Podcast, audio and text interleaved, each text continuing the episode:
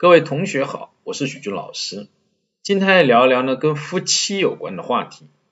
我们都知道，在生活中我们有很多快乐的源泉，这主要是指呢给我们带来长期稳定的快乐的东西，比如像我们人呢运动、洗热水澡等等哦，这些都是给我们带来长期稳定快乐的东西。而在一个家庭里面，也有这些东西的存在。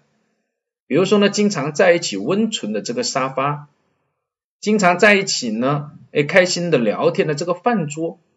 而作为一个夫妻结构、家庭的结构来说，床也是呢，给夫妻带来快乐的源泉，甚至可以这样说，它是这个家庭稳固的最后的一块阵地。为什么呢？因为这常常是呢，夫妻之间哦最私密。也是最主要的快乐的源泉，也是改善夫妻之间的一些矛盾关系的最后一块的阵地。一旦这块阵地丢失了，那么夫妻关系凶多吉少。所以，经常在床上吵架的这些情侣，夫妻就要注意了。经常在床上吵架，那么床所带来的这种快乐的源泉会慢慢的、慢慢的消退，最后呢，导致两个人的关系发生质的改变。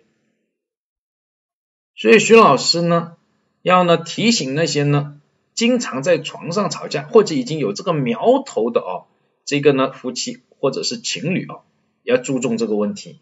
如果要使呢这个关系呢保存的很好很久，那么千万不要在床上经常的吵架。好，就讲到这，谢谢大家。